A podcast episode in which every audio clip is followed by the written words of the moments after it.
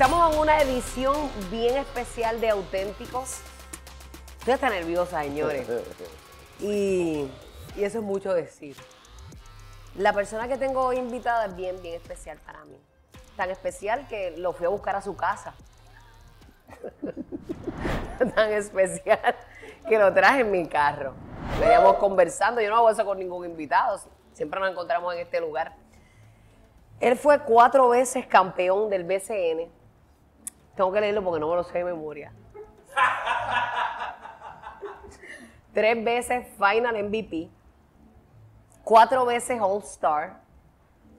Nueve veces campeón de tres. Ganador de múltiples medallas con el equipo de Puerto Rico. Fue a Olimpiadas en Atenas. Creo que fue en Atenas, creo que sí. y también hizo varios campamentos eh, de diferentes equipos en la NBA. Él es mi invitado especial de esta noche, el señor Elías Lari Ayuso.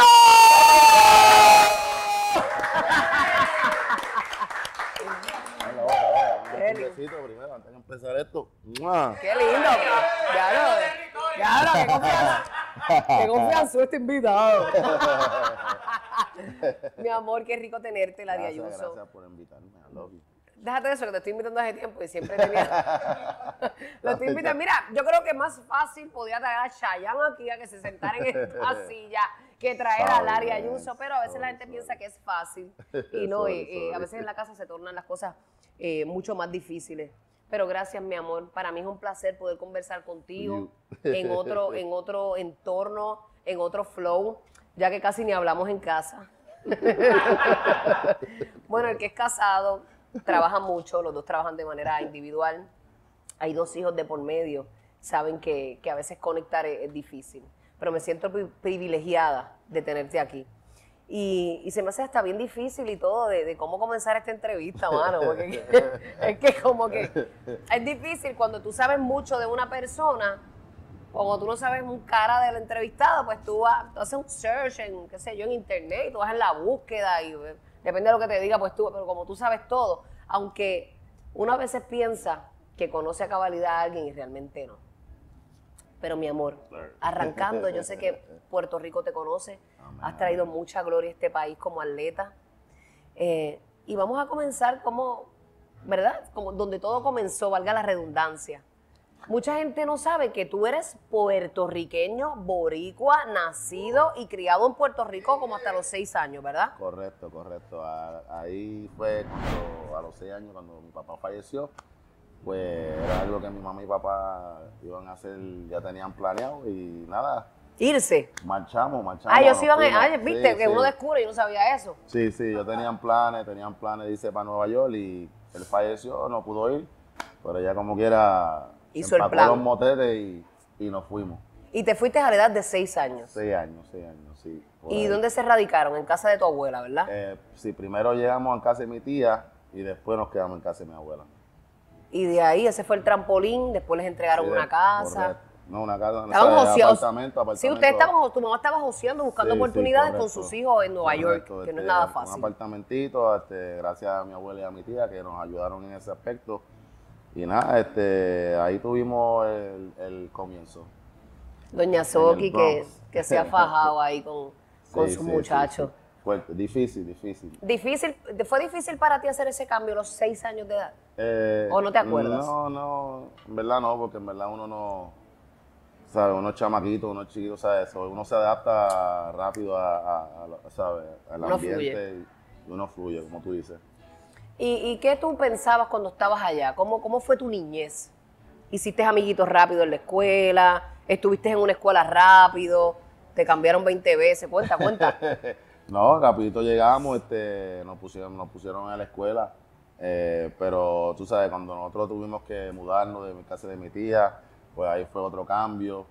Y nada, cuando llegamos al, al, al, sitio donde nos quedamos este, la familia junta, ¿sabes? Si era de nosotros, el apartamento de nosotros, pues, ¿sabes?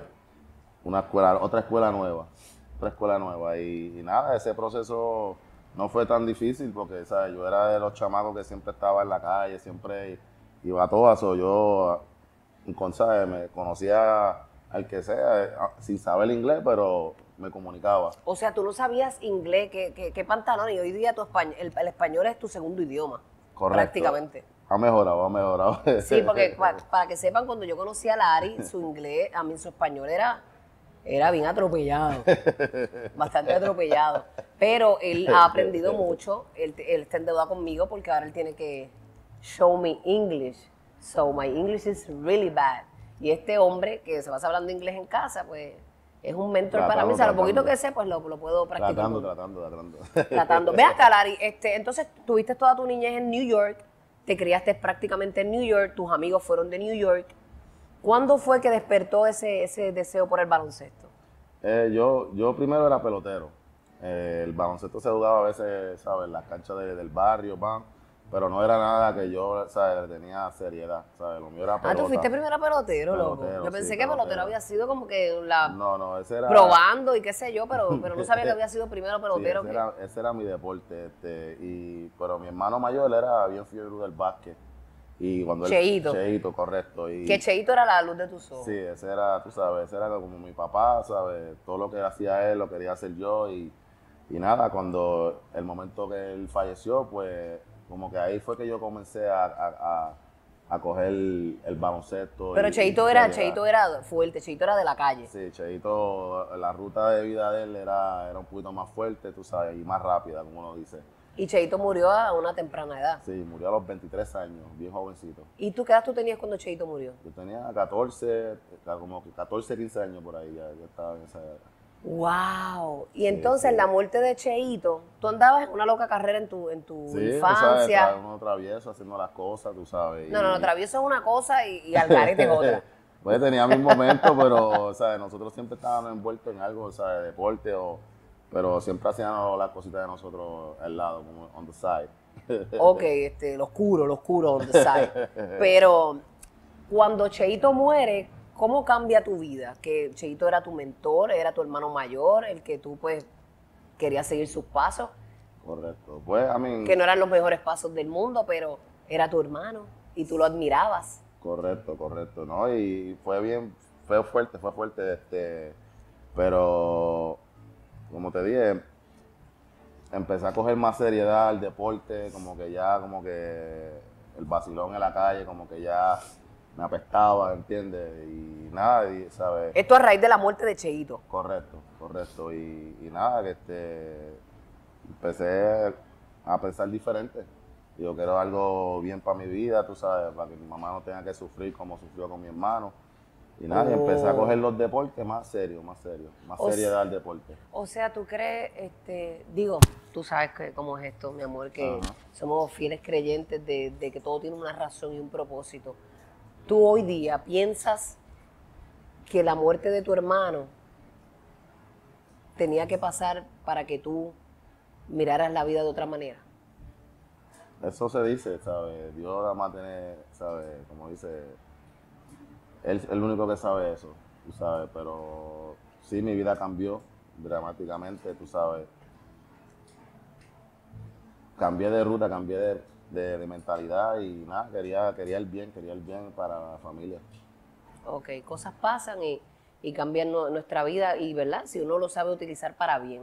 Eso es bien importante porque tú pudiste haber seguido la loca carrera con tus amigos y, y quizás la historia hubiese sido diferente. Cuando Cheito muere, tú decides dedicarte de lleno al baloncesto. Correcto. Sí, empecé a jugar más organizado. Este, tenía un- uno de los amigos míos en, en- en Nueva York que eh, jugaba básquet, ¿sabes? Pero sí, ¿Tenías qué edad? ¿14, 15 años? como, como 15 años, entonces 15 años ya. Pero eso es bueno porque mucha 15. gente piensa que, ah, si va a ser baloncelista, si no nace con la bola en la mano, chacho, no va para ningún lado. eso no es verdad.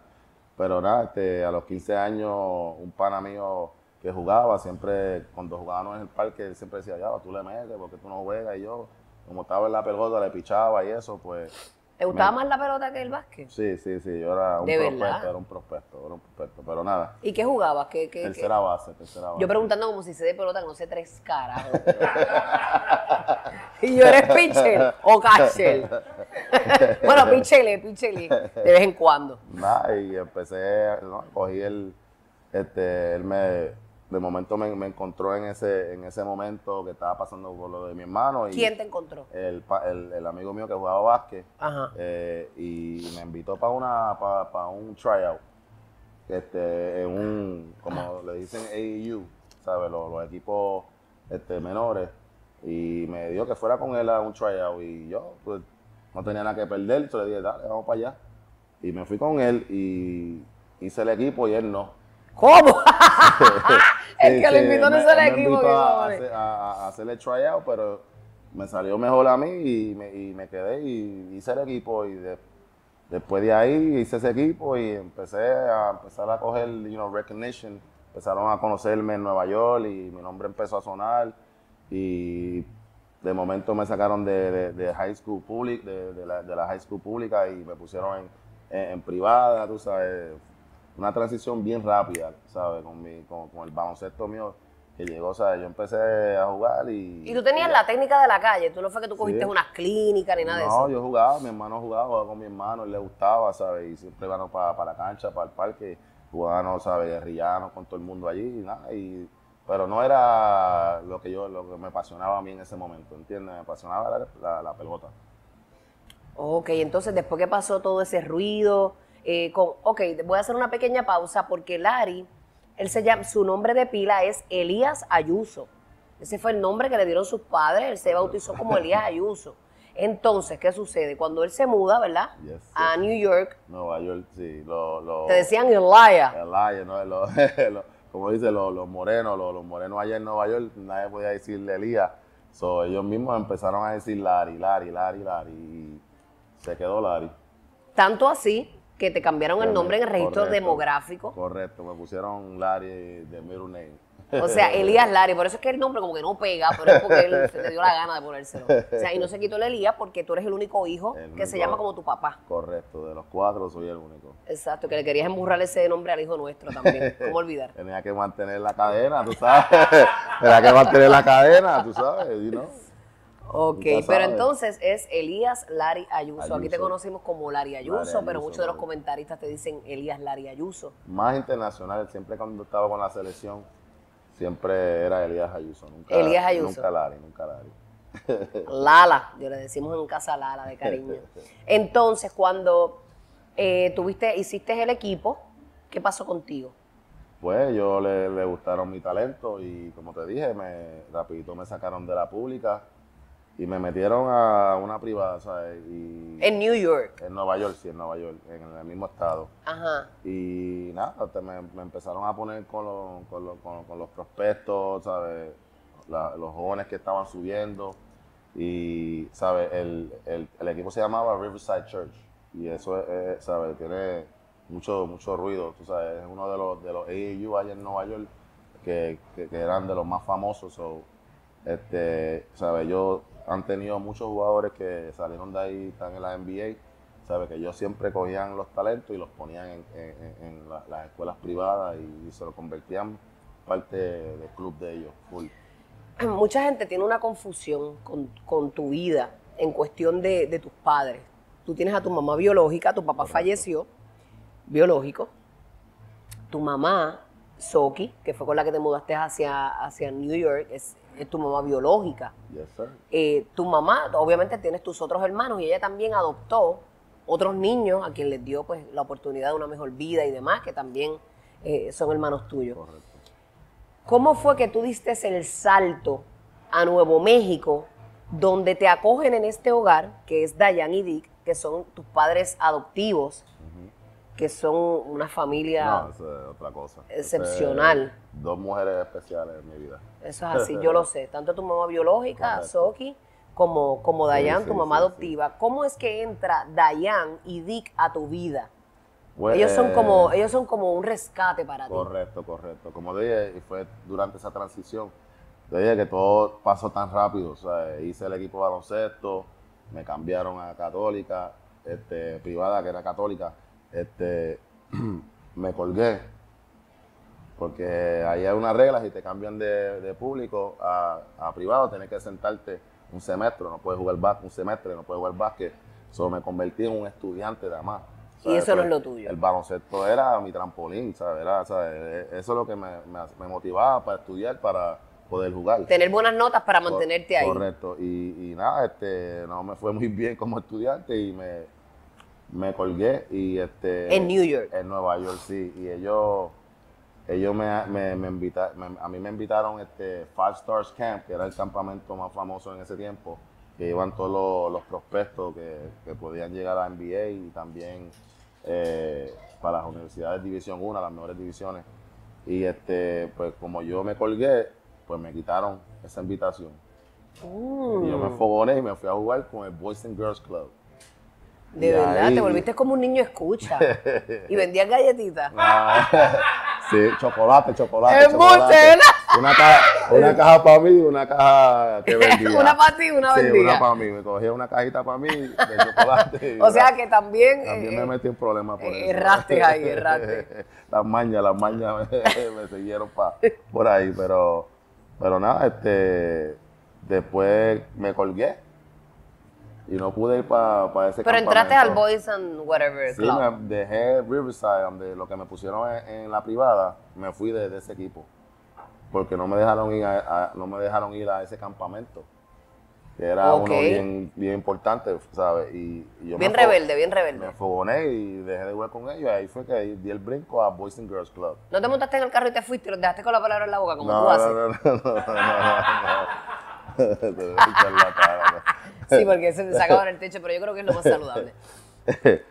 no, no, pues como te dije, me fui a Boys and Girls Club y ahí este, empecé a jugar con los equipos de ellos y había un- una pareja y un amigo de ellos este, tenía un programa que se llamaba SAFE, Student Athlete for Education, y ellos me estaban observando y analizando y les gustaban cómo yo jugaba. So, lo que yo hacían era, cogían o sea, chamacos que tienen talento así y lo sacaban del ambiente que, que, que, que estaba, ¿no? que era fuerte, a un ambiente que, que nos daba la oportunidad de, de, de ser estu- de crecer.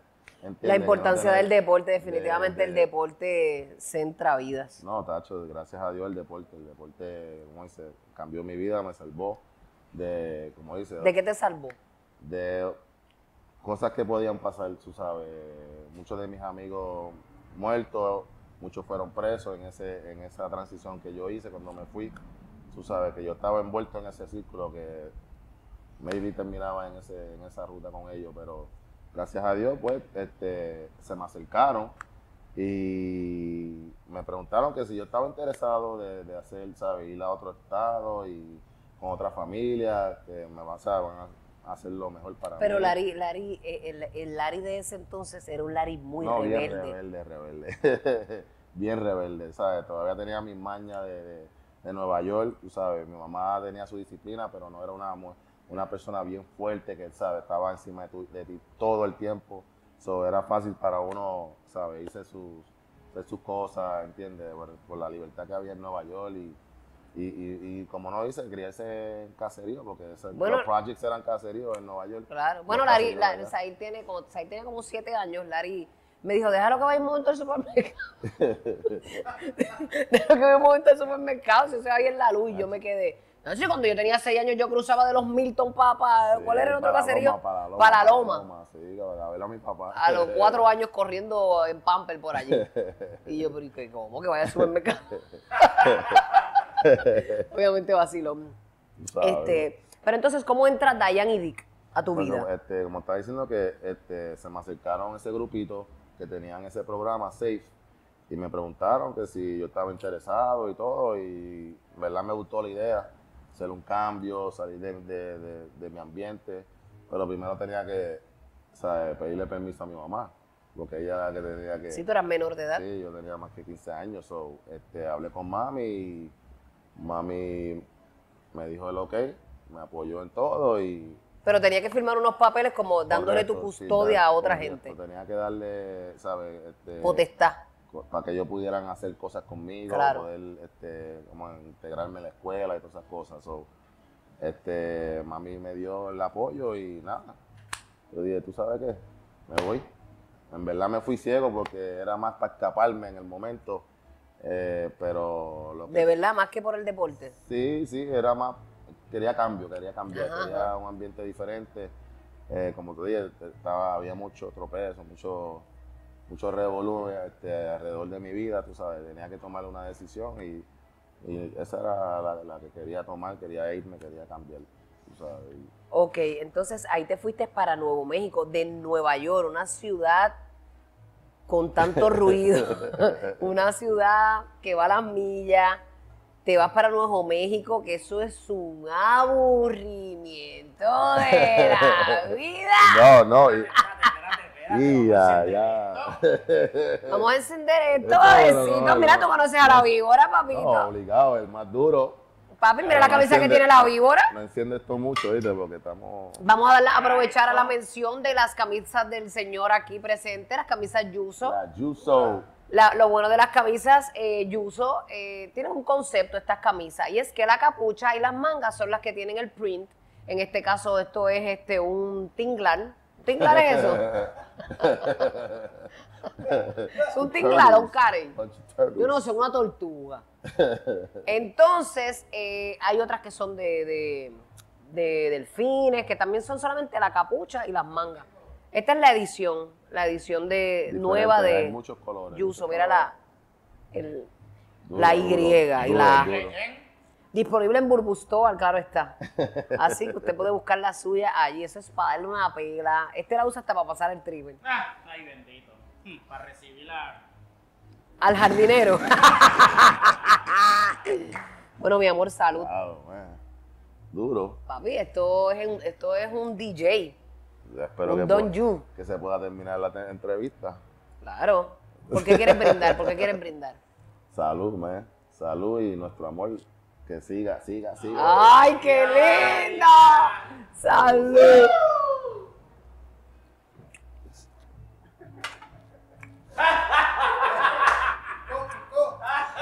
Me paran, Yes, sir. me paran los pelos. Oh, man.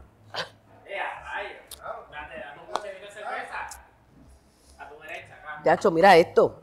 La servilleta. La corriente. Yache, papi. Ya estuvo, digo yo. Llamamos a Holyfield. Sí. Límpiate aquí que tienes sal. Después dicen que estábamos ahí detrás del, del mueble.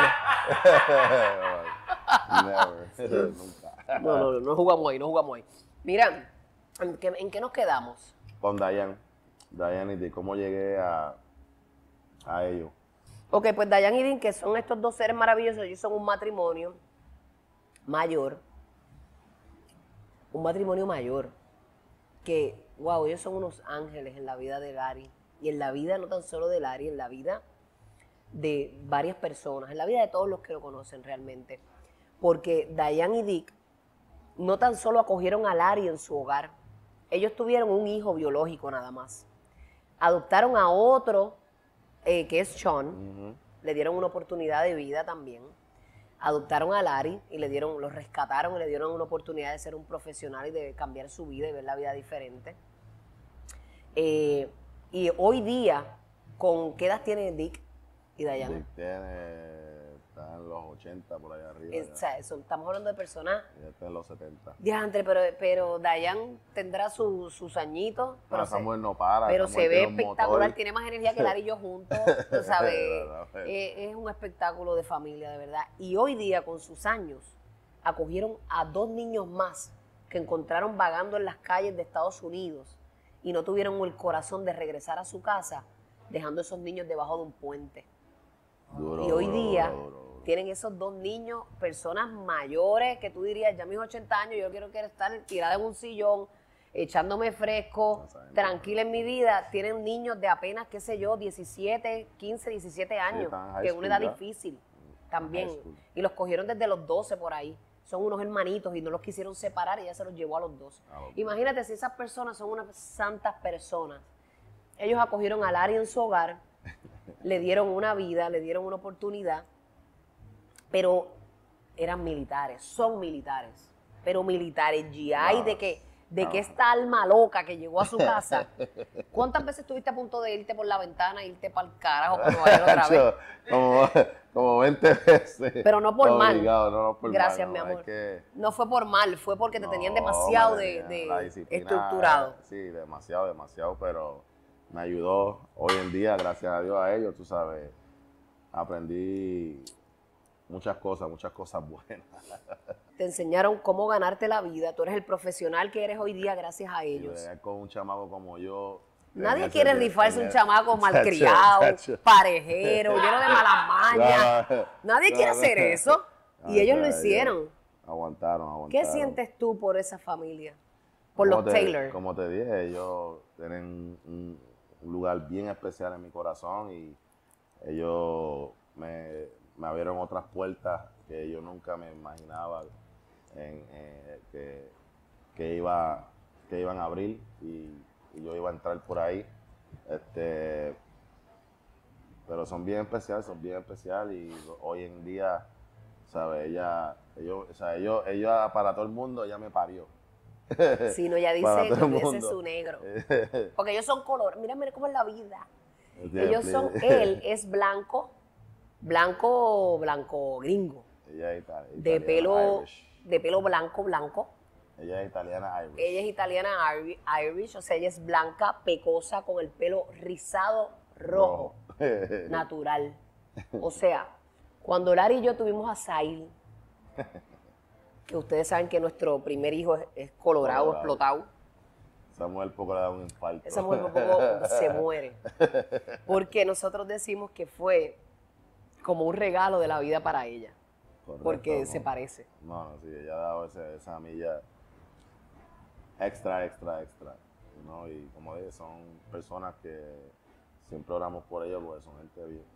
Son unos ángeles y, y- y como tú dices, ella- es- o sea, ellos siguen la trayectoria. Ahora tienen, como ellos tienen dos, dos jovencitos nuevos y, y le han dado ese cariño igual, ¿sabes? No, no cambian. No, no, ya- ellos tienen Son sus nietos especiales. biológicos, pero lo- los hijos de nosotros son para ellos sus nietos a nivel de, de- de sus nietos, pero en todo, como todo lo que tienen los, los nietos de sangre, lo tienen nuestros hijos, No como si no fueran fallan. su... o No sea, eh, fallan. No todo, hasta, les estoy hablando hasta de un futuro eh, de estudios. Ellos han hecho fondos para Todo, nuestros todo, hijos todo, como si fueran Sí, sí. eh, sus nietos de verdad, que lo No, son. son special, realmente, special, realmente ese vínculo es, bien, bien, bien especial, bien especial. Pero eh, tu, tu andar con ellos no fue fácil, porque tú eras un niño rebelde, en lo que tú pues te, pues, te adaptabas. Este, quiero que me hagas solamente una de las anécdotas cuando ella es esta mujer que es bien dada. Ella le envía tarjetas a, a nuestros hijos y a nosotros hasta para Easter, Sí, no, para no, San Valentín, no para Independence Day, Cumpleaños, para todo, todo, todo. cumpleaños, Halloween. Navidad, para cualquier fecha especial hay una tarjeta de parte de ellos en el buzón de nuestra Nunca casa. falla, nunca, nunca, nunca falla. Pero tan así que cuando Lari era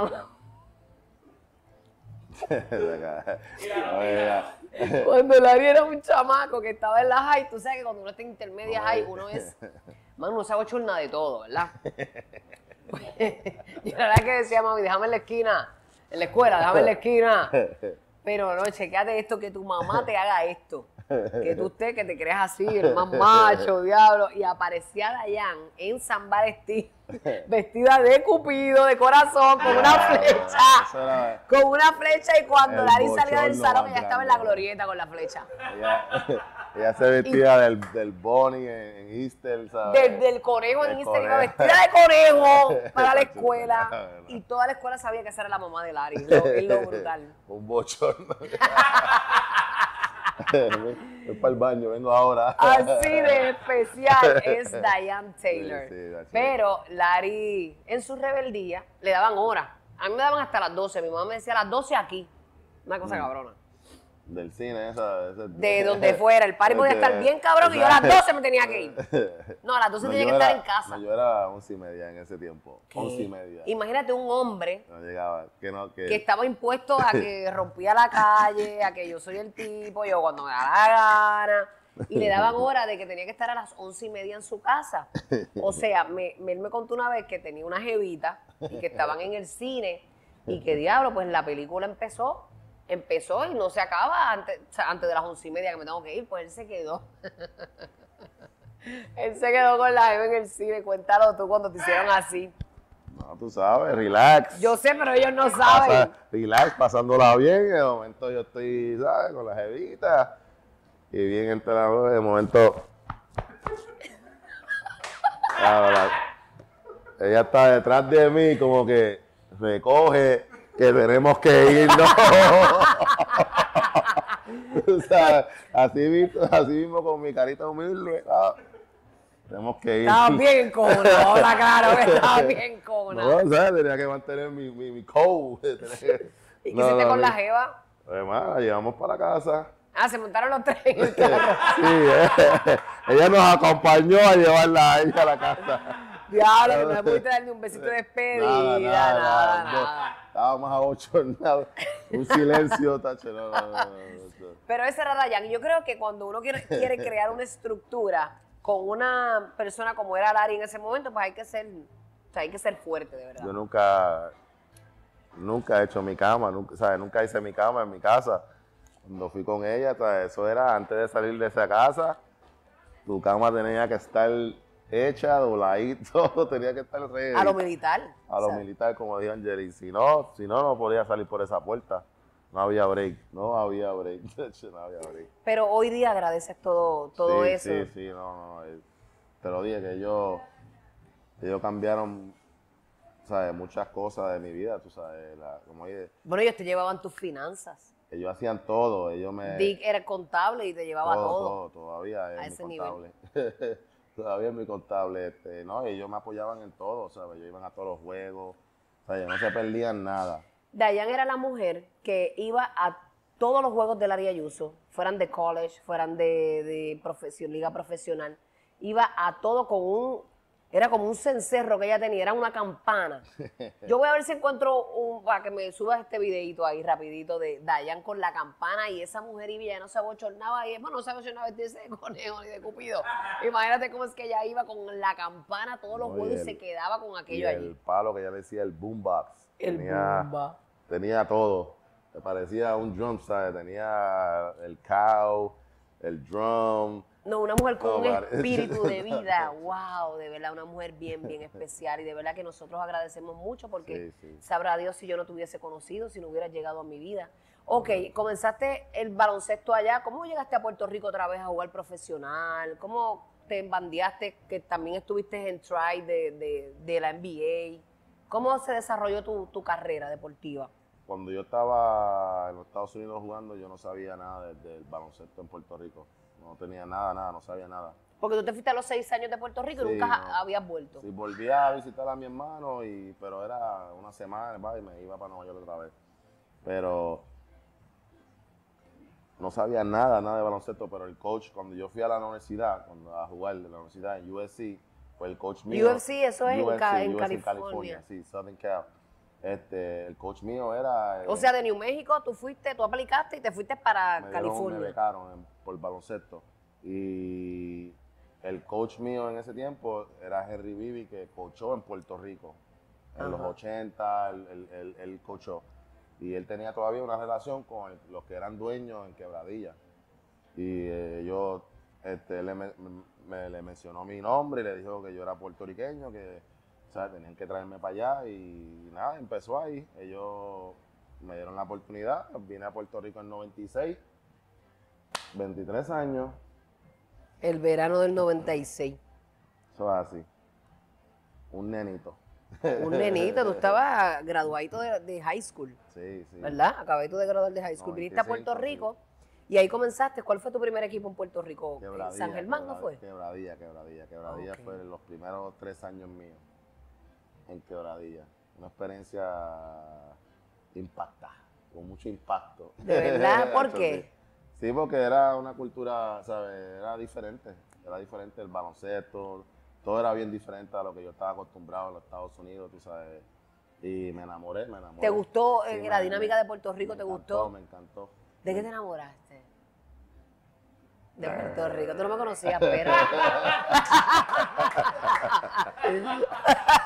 Tú no me conocías para eso. Yo todavía No, estaba en pañales, la- en pañales. Las playas, las playas, las playas, las playas, las playas, y el sol. ¿Te gustó el calor de Puerto El calor, Rico? sí, el y la gente. ¿verdad? No, pero. Pero es que la gente de aquí es única la también. La pasión en el baloncesto, en el deporte, eso fue algo impacta- impactante para mí. ¿Te gustó la fanaticada, esa Sí, sí, euforia? la agresividad. y más quebradilla, que es una fanaticada bien. No, la agresividad de, apasionada. la fanaticada, el calor, tú sabes, la integra, ¿sabes? ¿sabes? Que ellos se hacían parte del equipo, y ellos eran, ellos eran dueños del equipo, ¿sabes? Sí, ellos sí. eran coach, ¿sabes? Y ese, ese ambiente me, me gustaba, me gustaba y, y nunca me quise ir de aquí. Y ahí fueron, a- fueron, este, fuiste conociendo, este, o sea, ¿estuviste cuántos años en, en Tres años en quebradilla. tres, tus primeros tres años de básquet fueron en quebradilla? Correcto, y, era, y, y fue en la etapa que, si, ¿sabes? Jugadores de la universidad podían jugar en Puerto Rico. O sea, que yo jugaba en Puerto Rico y después me iba para la universidad. Ok, o sea que te gustaba eso. Sí, sí. Tu vida prácticamente, ¿verdad? Mucha parte de tu vida fue así. Como que en muchas partes sí, del mucho mundo, ¿verdad? movimiento, sí, mucho movimiento y hasta cuando viví en Nueva York, cuando empezamos en Nueva York, a nosotros se nos quemó el apartamento, después tuvimos en, en- en shelter, me pusieron a otra escuela. Estuvieron en refugios y en todo. refugio, tu- estuve en una escuela ahí, me sacaron de ahí, nos mudamos para otro, otra escuela, después nos- ahí fue que nos consiguieron este, en Millbrook, en los proyectos donde, donde terminé viviendo, eh, otra escuela, ¿sabes? En esa, en el Bronx ahí, por lo menos yo fui a siete escuelas en, en ocho meses. rayos.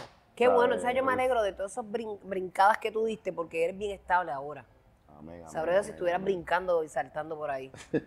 Pero eres, eres una persona bien estable en todo, en todo lo que haces. Esto- esos primeros tres años en quebradillas y después, ¿qué pasó con Lari? Ahí te diste a conocer, Pues, ahí fuiste el Lari Ayuso poquito que todos conocemos en Puerto Rico. Empezó a sonar, eh, mi nombre empezó a sonar y, y hubo un cambio. Mi tercer año hubo un cambio para San Germán y me cambiaron para San Germán y cuando llegué a San Germán el caballo allí era Eddie Casiano y Eddie no estaba ahí, estaba jugando en, en Europa o España, no recuerdo. Y me pusieron como estelar, o sea, fue mi primera vez empezando. Ajá, ajá, como llenando esos zapatos de Eddie, que Correcto, no era correcto, fácil. a lo que llegaba él. Y Ajá. nada, cuando me dieron esa oportunidad, nunca- no, la solté más, no, no la solté. ¿Sabes? Me quedé ahí. Me quedé ahí, ¿sabes? Me dieron esa oportunidad y took advantage of it. I took But- advantage of the opportunity, la oportunidad y, y- y mi empezó a crecer. Y viaja, has viajado el mundo con el baloncesto. ¿Dónde Sí, has he jugado? jugado en Italia, en Turquía, Lituania, Croacia, ¿sabes? Yo he visto unos videos de, creo que eran de, Li- de Lituania o Croacia, uno de esos dos por era de allá. Lituania, Lituania. Eran unos videos que si ustedes piensan que la fanaticada de Puerto Rico es hardcore, no. No. O sea, esa fanaticada es que ellos hacían, ellos se paraban todos a la vez y hacían unas coreografías en baile todos a la vez, brincaban y la música y las banderas bien grandes. O sea, eso era un espectáculo. ¿Qué sentías tú con esa energía del otro lado del mundo Correcto. que empezó a conocer a Larry Ayuso? Era, era una- dos ambientes bien diferentes.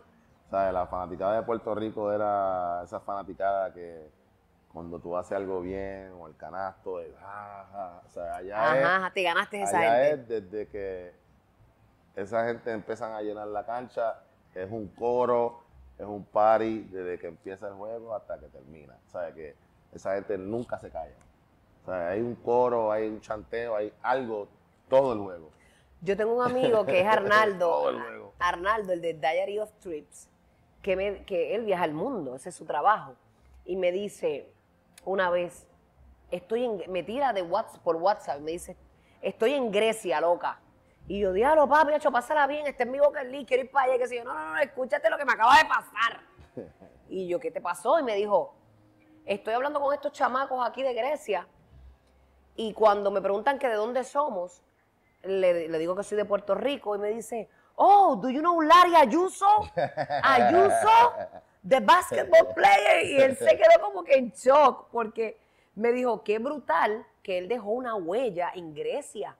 Y cuando yo conecto con esta gente, lo primero, lo único, much- muchas veces conocen a Ricky Martin, o sea, estos astros y estas estrellas, pero esta gente es tan apasionada del deporte que cuando él le dijo Puerto Rico, ah, Larry Ayuso, o sea, ellos tenían tu nombre en su mente.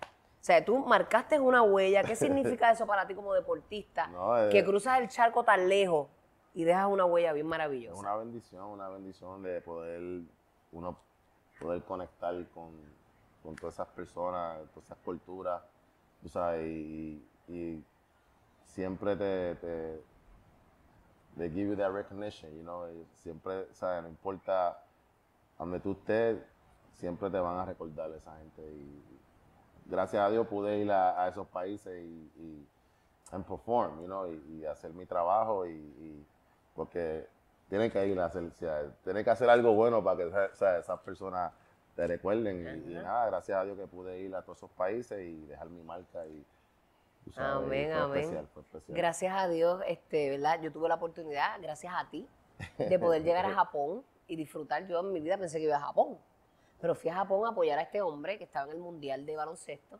Yes, eh, y tuve la oportunidad de ir a Japón, pero quería pues resaltar Lo de Croacia. la vez, la Ay, vez que fui a. Croacia, él me dice, mira, estoy por acá en Split, jugando, ta, ta, ta, ta. Éramos novios para ese entonces.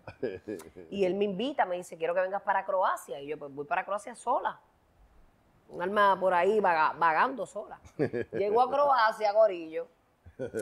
Entonces, él me había dejado, tú me habías dejado un número, ¿verdad? Para comunicarme. Cuando llegara, sí. Porque él me dijo, yo tengo juego, el día que tú llegas, hoy yo tengo juego, pero yo te voy a dejar todo set para que llegues al apartamento y tú tranquila, mami, tú me esperas ahí, que yo voy a... Cierras bien, que tú vas a estar segura, ta, ta, ta, ta. Esto merita otro shot, pero me, me lo doy ahorita, me lo doy ahorita, me voy a dar un sipi. Salud, bebé. Llegó a Croacia, llegó al aeropuerto. Salgo del aeropuerto, voy al taxi. El tipo, este, yo le doy un papelito que yo tenía porque él no sabía inglés. Él hablaba su idioma, cro- croato, whatever, el idioma que hablan allí. Pues, pues yo sé español e inglés malo, pero me defiendo, tú sabes, por lo menos para que me lleve donde quiero. La cosa fue que yo le di un papelito y le dije al tipo, mira, voy para aquí, para aquí, porque yo le hablé inglés y él no entiende, no, no, no understand, no understand. Y yo, pues, aquí, ¿me puedes llevar aquí? Yes, yes, yes, yes, me montó todo, ta, ta, ta, ta, me lo montó. Nos fuimos por ahí para abajo y para abajo, y por ahí para abajo, y yo, puñeta, ¿cuándo vamos a llegar? Y por ahí para abajo. Y un campo y un frío, el cielo gris, así que tú no ves como esta claridad que tenemos nosotros en Puerto Rico. O sea, una cosa bien, un cielo bien weird. Yo lo veo que él da vueltas y vueltas y vueltas, de repente se para en una rotonda. Era un sitio como, como el Paseo de la Princesa, algo así. Se paró allí, yo le dije que qué pasaba. Y me dijo, no, yo no sé llegar ahí, yo no sé, yo no sé. El tipo se bajó, me sacó mis maletas del baúl y me dejó allí el perro. Me dejó allí, en Croacia. Yo estaba eh, desorientada, Yo pero yo allá. dije, Señor, tú- yo yo estoy aquí porque tú me has traído aquí. Pues yo vi un teléfono público y allá empiezo y llama y llama y llama el número que Larry me había dejado y salía como si eso no existía ese número. Allá voy con mis maletas y llego a esta tiendita y estaba este señor canoso con el pelo gris, me acuerdo, que me dijo que en qué me podía ayudar y yo le dije a él que yo estaba buscando este tratar de comunicarme con ese número, pues él ya y me dice, mira, no, este número no funciona. Pues yo me quedé en shock. Pues él seguía tratando, nada, pues yo empiezo, me siento en mis maletas allí frente a la y empiezo y llora y llora y llora. Y yo decía, ¿qué carajo yo voy a hacer aquí en Croacia? Que nadie me entiende. Oh my God. Pues estuve un rato allí. Me voy allí como un alma en pena, allí con el señor, él me decía que no me iba a dejar sola, que me estuviera tranquila, ta, ta, ta, ta, pero yo decía, ok, él no me va a dejar sola, pero va a llegar el momento que tiene que ahí, tiene que ir. ¿Qué yo voy a hacer? La cosa fue que no sé qué pasó, que él siguió llamando y se pudo conectar. Ahí tú mandaste a alguien que me Correcto, buscara que te buscara. y me llevaron hasta el apartamentito, pero eso fue una odisea para mí. Yo por poco me regreso a Puerto Rico sin verte. No, tacho, eso no tenía que estar cagada. No, no, pero la, la pasé duro, pero Tenía que estar cagada. en, en fin, has viajado a muchas partes del mundo con el talento que Dios depositó en ti. Eh, el- definitivamente el deporte cambia vidas, pero además de que cambia vida, tú tuviste una actitud positiva ante ese cambio. Yo creo que eso es admirable. Has pasado eh, muchos tropiezos dentro de tu vida, pero también dentro de tu carrera. Tuviste la oportunidad de entrar a, a- a varios equipos, creo que fue San San Antonio. Antonio fue el más que tuve La oportunidad. experiencia con eso. En San Antonio es los de Los los Spurs, Spurs. Spurs. Y también tuviste en los Lakers. Tuve en los Lakers un tryout y tuve con los Denver Nuggets también. Ah, con los Denver Nuggets también. Pero esas oportunidades fueron oportunidades, pero no, no se dio. No, no, no, no se dio. Este, it wasn't the time, you know. Claro. Yo digo que todo es, es- es el timing, el the right place at the right time. Ajá, y para ese entonces también buscaba mucho, mucho atleta alto y tú no Correcto, eras el en más alto. yo no- en ese tiempo yo era un shooting guard. Claro. Y, y para ser un shooting guard tenía que 6'5, estaban los Kobe, los Realen, esa gente, ¿entiendes? Que si, si era 6'2, tenía que ser guard. Pero después la cosa cambió. Correcto, pero ya tú sabes. Ya la vida de un atleta, aunque tú seas joven, llega un momento en que ya, pues te entiendes, entiendes que culminó, pero representaste al equipo nacional Amén, amén, amén. en varias ocasiones, fuiste a las Olimpiadas, que para un atleta ir a unas. Olimpiadas fue en Atenas, ¿verdad? Sí, fielmente, fielmente. Son 12 años, 13 años yo creo que jugué en la selección. 13 años. Sí, Wow, eso es una bendición, una década y más. ¿verdad? Una bendición. Y tú estuviste en ese famoso equipo Ajá. que le ganaron al Team de Estados Unidos, que fue se sacudieron camisas. very special, very, Very special. special, cuando nadie pensaba que se podía, ese puntito geográfico en el Caribe dio cátedra de lo que era el baloncesto. Sí, sí, este, unas Olimpiadas. Hicimos mucho ruido ese día. Nos dejamos, nos dejamos conocer de verdad. Tú sabes. y- ¿Cómo cambió tu vida esas Olimpiadas? Eh, cuestión de, de baloncesto nos abrió Muchas puertas. Sí, sí, sí. Este, jugar con el equipo de Puerto Rico internacional, eso abría muchas puertas para jugar en Europa y también te veían los, los, los- los equipos de NBA. So, o sea, era, fue algo, en verdad, muy, muy bueno para, para la carrera, de, o sea, mi carrera y, y para muchos jugadores. O sea, estar en la selección, representar a Puerto Rico es, es algo, un honor, ¿sabes? Es demasiado especial. Y ¿Extrañas eso? sí, lo extraño, esos momentos eran bien especiales. Este, se luchó mucho y, y mucho triunfo, mucho tiempo triste, pero nos gozamos cada momento y, y eso uno se lo lleva. My retirement. Ah, ajá. Ok. My retirement. Estamos hablando de retiro. El retiro, este, yo sé que te, que te ha pesado porque sentías que podías dar más. Aunque se dice, ah, ya cuando una persona llega a cierta edad ya no puede. Tú, yo sé que practicabas duro, que te sentías ágil, que metías bola, que sigues metiendo bola y que te sientes... No se, no se me pongan pendejos porque estoy fina hoy. Eso, no se da muchas veces. Pero mira, estoy bebiendo con mi esposo porque dicen, ah, mira, que ella se embriaga en las entrevistas. Dile ahí, papi. Salud. Dile relax, ahí. Dile ahí que tengo chofer hoy. Relax. Creo, Está creo. por ahí. Está por, está por ahí, está por ahí, está por ahí. Míralo allá. Este, volvió a olvidar la línea. Ah, que, que yo sé que a ti te picó el hecho de que tú te ibas a retirar. Querías retirarte en victoria, ganador, productivo. Y lamentablemente no pudiste retirarte como tú querías porque en ese, ese año que tú ibas a hacer ese retiro grandioso, como tú querías hacerlo, llegó la pandemia. Entonces cesó el deporte en su totalidad. en su totalidad. Entonces yo tenía en casa un hombre frustrado. Y eso, yo sé que muchas mujeres que son ¿verdad? Esposas de atletas pudieron haber tenido un hombre frustrado en ese momento porque el deporte es su pasión y al tú tener todo cerrado, no poder hacer lo que te gusta.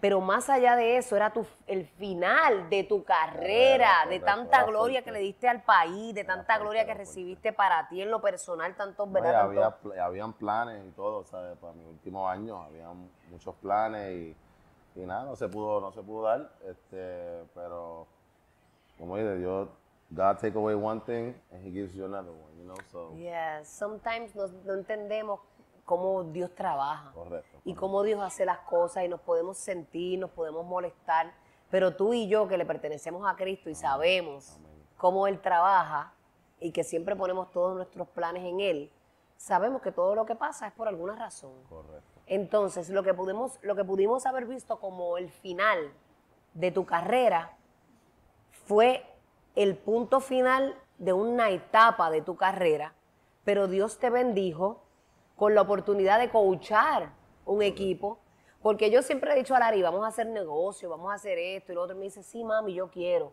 pero me amo el deporte, quiero hacer, a- hacer algo que a pesar de todas esas cosas que podamos tener al lado, el deporte es mi pasión, quiero hacer algo que tenga que ver con el deporte.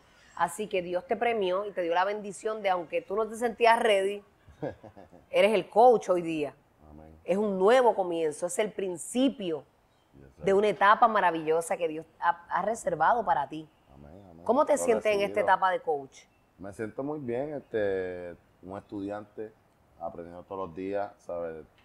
Todos los días es- te encuentras con algo diferente. So, en verdad, el- el- la transición ha sido no difícil, eh, pero como te dije, sigue, sigo, sigo como estudiante, sigo aprendiendo todos los días. A veces desde el banco, dando instrucciones, ¿te da la gana de tirar la bola? Yo sé que sí. Yo digo, Larry quiere tirar la bola. Mira, No, viene uno- en el medio de la a mí, cancha uno- casi. I mean, uno fue competi- o sea, competidor, tú sabes. Sí, va a haber momentos que tú dices, wow, si tú estuvieras en ese, en ese momento, pero ya, ¿sabes? Yo, ya yo brin, o sea, ya yo hice esa transición, ya yo brinqué, tú sabes. Si hoy te dicen, hoy, qué sé yo, viene Noah o, o el GM, René, viene, eh, te, te dice, mano, Larry, quiero que juegue. ¿Te atreves? Tengo que estar en shape, full. ¡Nos va a contar!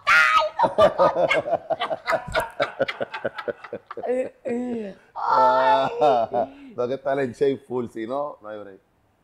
O sea, pero, pero, no, no, pero no, estoy, I'm, I'm, I'm at peace where I'm at. Sí, está sí, sí. enjoying your Sí, estoy, estoy gozándome cada momento, tú sabes. Y nada, quiero seguir, quiero hacer esto por a long time, you know. Quiero seguir, como dice, subiendo las escalas.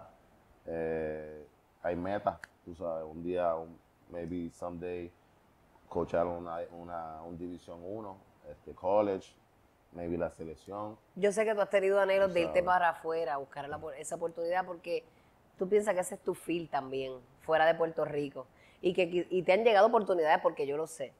Y has rechazado muchas oportunidades por no salir fuera de tu familia, porque a diferencia de mi trabajo, mi trabajo, si yo tengo algo afuera, yo voy, cacho y regreso rápido. Tú son ocho meses, seis meses Sí, de sí, temporada, que yo sé que eso te Es pica, fuerte, pues fuerte, fuerte. y muchas veces ha dicho que no, pues porque no quiere perderse etapas importantes de sus hijos. Pero aunque yo siempre le digo, vete y cáchate esos chavitos y disfrútatelo. Nah, que el tiempo es- pasa, pero él siempre no ha sido hay- bien no hay centrado. dinero o trabajo que, que pueda take that place, you know, of eso, esa, mi familia, ¿sabes? El desarrollo de todo esto. Habla del amor, el amor, el amor. Sí, iba, iba a tocar el amor, iba a tocar el amor. ¿Entiendes? I gotta- ¿sabes? Yo, yo, no, I'm saying, like, yo me crié con mi mamá nada más, ¿entiendes? Y no tuve mi papá, ¿sabes? Ese, ese, ese ambiente de tu papá, tu mamá, casado, tus hermanas, ¿sabes? Ese, ese, ese proceso en ese, en ese ambiente, pues yo no lo tuve, pero era algo que yo anhelaba, ¿sabes? I had- it, it was a must. ¿sabes? no. Para mí, ¿sabes? Yo tenía que tener mi esposa, mis hijos, like, tenía que, ¿sabes? ¿Y por qué me eso. a mí? ¿Por qué me cogiste a mí?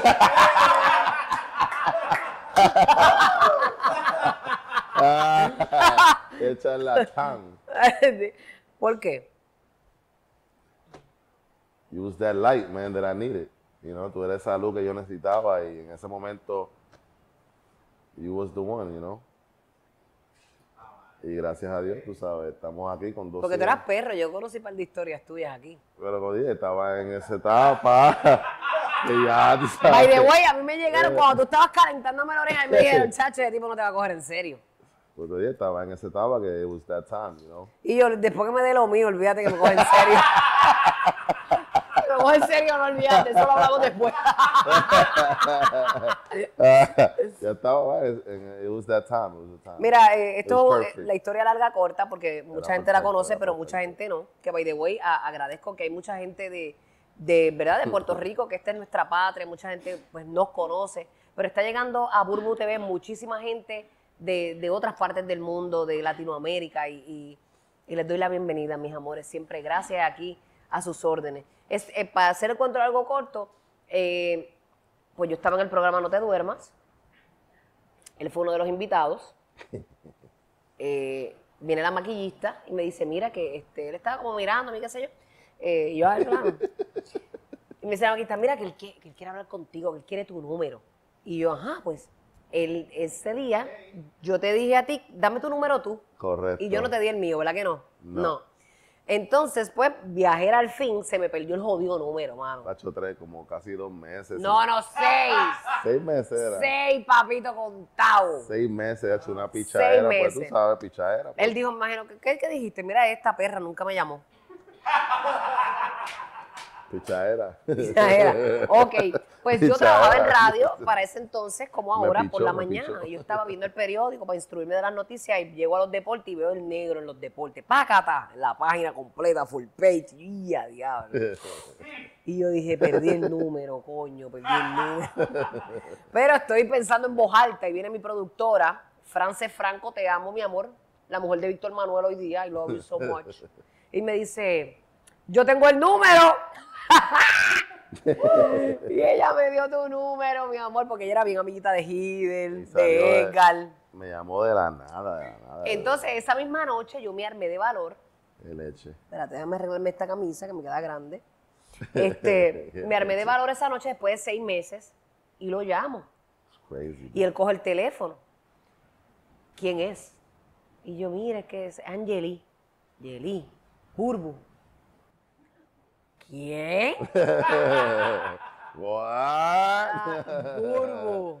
Oh, che, él se estaba quedando en el Marriott Courtyard, que es este hotel en Isla Verde que queda en la playa. Cuando él sale del hotel y llega a la playa, si él camina esa orilla, esa orilla, esa orilla, el último edificio vivía yo. Mira si Dios lo tenía todo planificado. That's so perfect. Cristo, no. Eso estaba ya planeado. Eso, está, ¿Qué, qué mamá? eso quedó cabrón. Sabrás. No, eso quedó cabrón. No, eso quedó cabrón, mira. No, no, no. Él me dice, Este. ¿pero dónde tú vives? Y yo le digo, pues yo vivo en Isla Verde. ¿Sabes? Tú piensas, tú dices, eso jamás le puede pasar. ¿Sabes? Le pasa a uno, tú sabes. La llamada, ¿está ahí? No, no, no. Seis meses. No, no. Mira la llamada y está ahí. Porque después de seis meses, mi amor, lo demás fue historia. La cosa fue que el individuo llegó a casa. Yo digo, mira, pero yo estoy en el último. Tú coges esa orilla de la playa, llegas al final de ese último edificio y yo vivo. Y era de noche. Yo ahí. esta misma playa que tenemos aquí atrás. Llegué rápido, llegué rápido. Él llegó rapidito, yo lo esperé así, bien, bien virginal, eh, en la playa. Entramos a mi Ah. apartamento. Hasta el sol de hoy. Empezamos a ver las olas.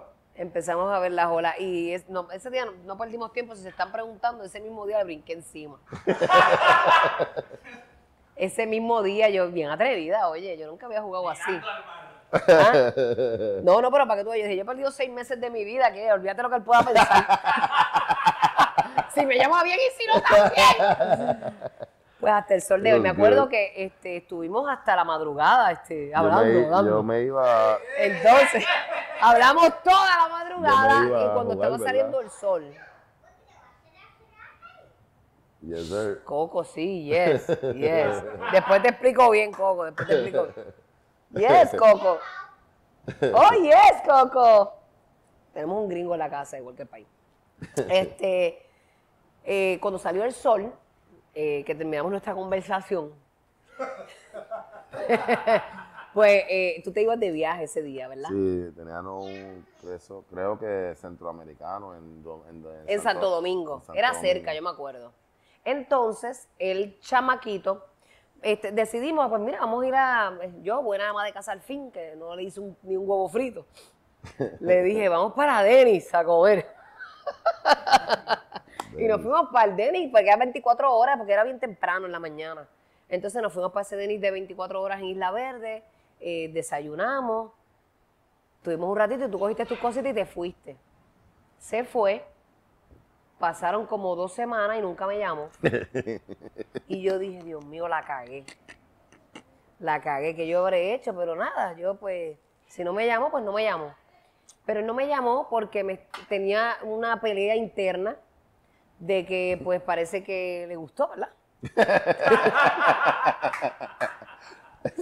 Entonces tengo, siempre lo digo y lo resalto a Cristian Dalmau, que lo amo con todo mi corazón. Cristian Dalmau era partner de Larry, jugábamos Give me that, give me the el stamp.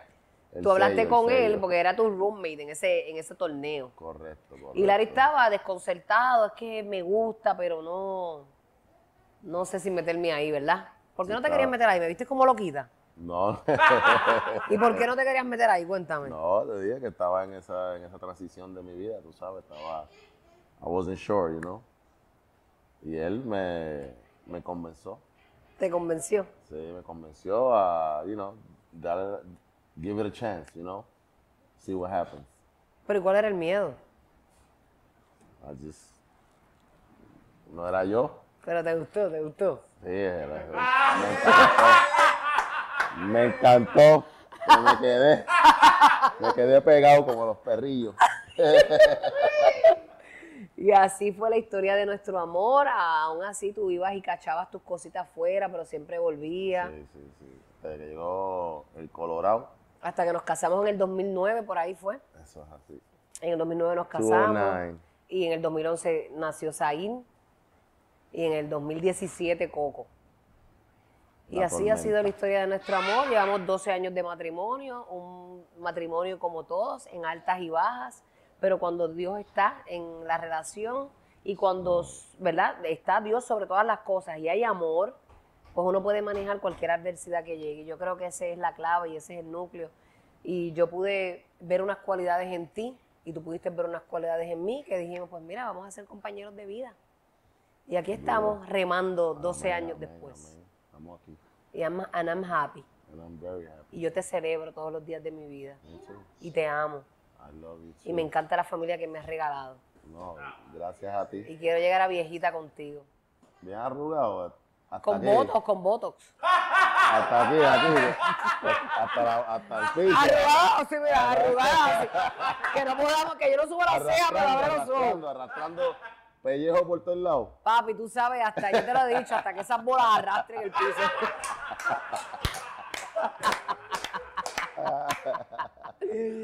Nunca he terminado una entrevista grajeándome a.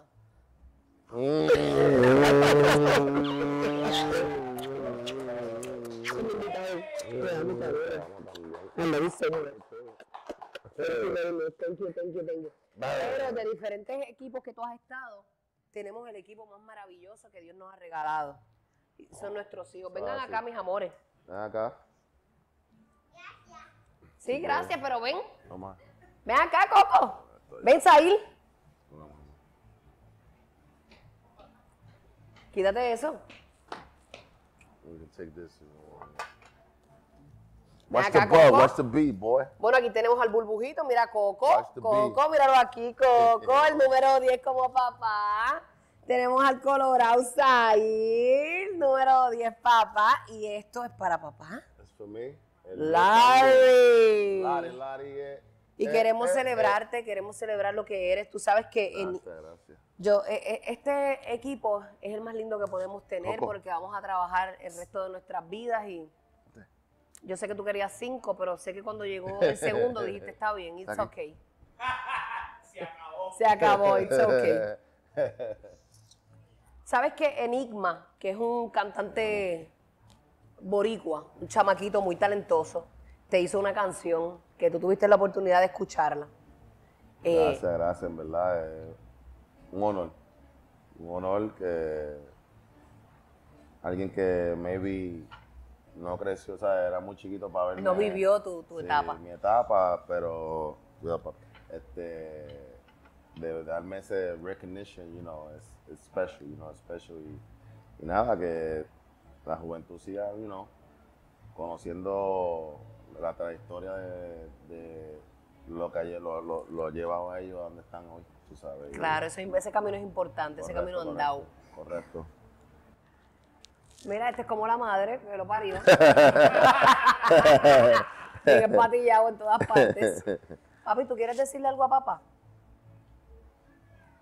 Tú tienes, él tiene micrófono, no se oye. No se oye, ¿verdad? Ven acá, ven Mua, acá. love Ven you acá, pégate aquí. ¿Qué tú le quieres decir a papá? Te amo mucho con todo mi corazón. Qué lindo. ¿Y tú vas a ser un baloncerista como tu papá o, o- o estás tirando por otro lado? No, no, baloncesto. Baloncesto es lo que te gusta, ¿verdad? va a hacer de Ayuso todo de como tres. la May. Ayuso de tres. Qué lindo. Préstame mi celular. ¿Quién lo tiene? Hay algo bien bonito que yo quiero que tú veas. Que todos ustedes también, mis amores, van a tener la oportunidad de verlo ahora en pantalla. Pantalla. Pero eh, para mí me dio esta gana de llorar, lo vi y me dio sentimiento. Déjame ver dónde está. No lo saqué on time. Míralo aquí. Déjame subírtelo, que la gente lo va a estar viendo ahora mismo. Dale. Larry, cuatro veces campeón del BCN, tres veces Final MVP, cuatro veces All-Star y tres veces hizo el BCN First Team. Cuando Arroyo sacudió la camisa, él también estuvo ahí. Y cuando hablamos de meterla de lejos, uy papi, nadie tiene break, pues fue nueve Hacer veces líder metiéndola de tres. Ese es mi papá, Larry Ayuso, el número 10, al que siempre recordaremos con un Ayuso de tres.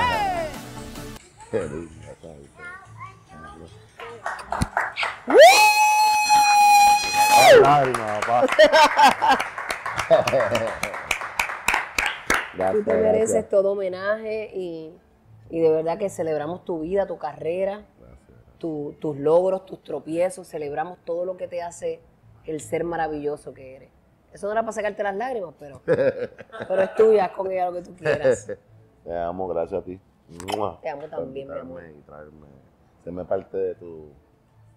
Tú Cosas siempre, lindas siempre. tú siempre vas a ser parte de ellas y tú siempre eres parte de ellas. Y Gracias. tú sabes que todo lo hablamos, todo buscamos una aprobación del cielo siempre para movernos.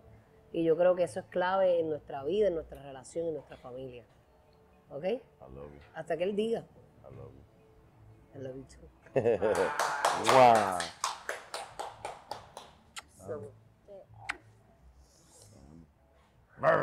Y aquí tenemos esta bola que está firmada en esta nueva etapa como coach de todos tus nenes. De todos los nenes que tú estás liderando en este momento, que son muy talentosos, te aprecian mucho, saben de lo que estás hecho y todos han firmado esta bola para ti. Para las cantas, para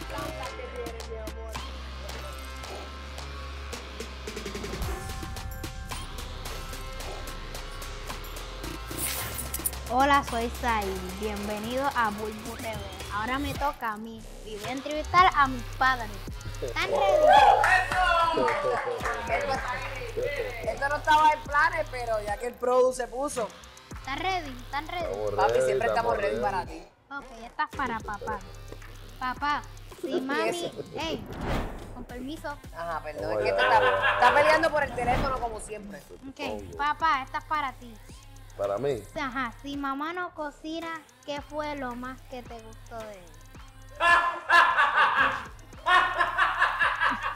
saca los momentos para afuera.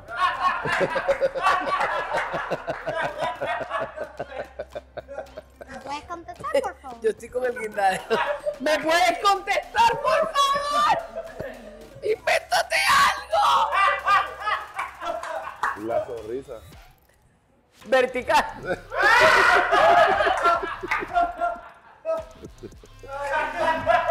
La sonrisa. La sonrisa. Ok. Perdón, que se me olvida que tengo muy La voz. segunda es para mamá. Ajá. Mamá, ¿qué fue lo que tú viste en papi que te volvió loca?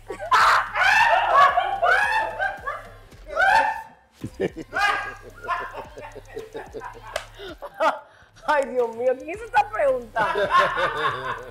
eres un perro, eres un No era perro. el tatuaje, el tatuaje mío, el, el, el Este, tatuaje. bueno, tú sabes lo que a mí me, me capturó de tu papá realmente. Lo primero, porque lo segundo, pues te cuento después. Lo primero a simple vista fue su mirada. Él tiene una mirada bien penetrante, ha hecho que hicimos cracaca. Esa mirada. Ok. Llevan muchos años de casados. ¿Qué han aprendido del matrimonio en todos esos años? Uh, man. ¿Qué tú has aprendido? Ah, me estás tirando, me la tirando. ¿Qué tú has aprendido? Bueno, que realmente en un matrimonio, pues a principio todo es como un chuleo y estoy enamorada y qué cosa rica y, y el calentón y la vuelta, pero realmente cuando tú te adentras en una relación, eh, a mí me molesta mucho cuando la gente dice, ah, ya no siento mariposas en el estómago. Oh, man. Realmente el Ahora amor mi- madura, Ahora mismo lo siento los butterflies. pero ¿por qué? ¿Tienes que ir al baño? Ay, qué lindo. Yo creo que el amor madura, la relación La va a otro la nivel. apoyo, la apoyo, y la tú puedes decir, yo amo a esa persona, aún conociendo más cosas sobre ella, sus defectos y sus virtudes, hace que un matrimonio se fortalezca. Así que amo el paquete completo, de verdad. Amo todo lo que es el matrimonio, honestamente. Vamos, vamos. Avancen. Claro, beautiful, fue beautiful. Es algo. ¿Y tú es- no vas a decir nada? Yeah, te digo. I love everything about it, man. Pero ¿qué es lo más que te gusta del matrimonio? Vamos a la próxima pregunta. Ok, Ay, ya, ya, Yo siempre hablo más que él, me siento allá, mal. arranca. I got two kids. Sí, Los dos hijos míos. I love it.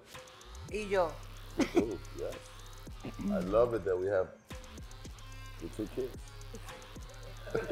shut up, man. Dale, dale, dale, Saín. Ok, si yo decidiera ser un artista de reggaetón, ¿qué tipo de artista les gustaría que yo fuera? Que tú fueras. ¿Anuel, Coscu o Bad Bunny? Yeah, yeah.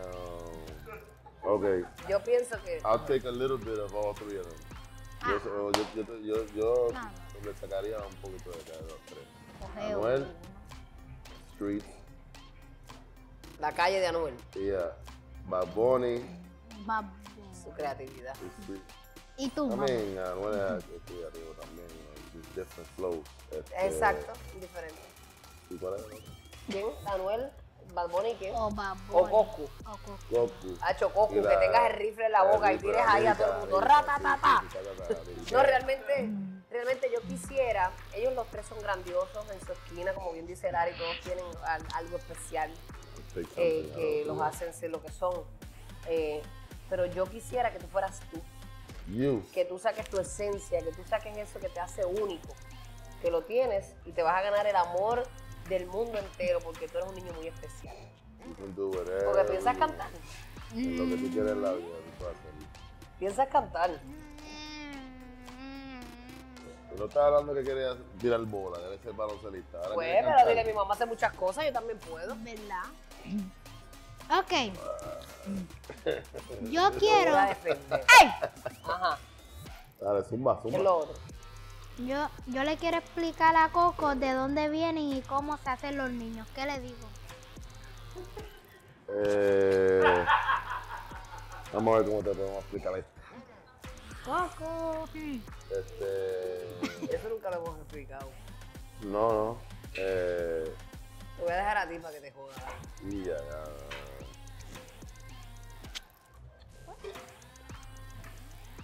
might be too strong, man. Ahead. Pues no, no. No, yo puedo decir. No, dale, explica. Tu hijo te acaba de preguntar algo fuerte. Tú A los dos, a los dos. Está bien, pues tú vas a explicar y después yo. A los dos, a los dos, A los dos, dos. a los dos. Eh, ¿Sabes cuando uno baila este, juntos? Y de Ok, momento. déjame a mí. Dale, dale, dale, dale, dale. Dale, ayudo, ayudo, ayudo. Yo quería ir suave, suave, el baile, ¿sabes? Poquito contacto. Bueno, tú eres un niño que tiene 10 años. Este, Cuando tengas 15 te lo voy a explicar mejor. No, no, no. Pero ahora te puedo explicar que un niño sale del amor de dos personas que se unen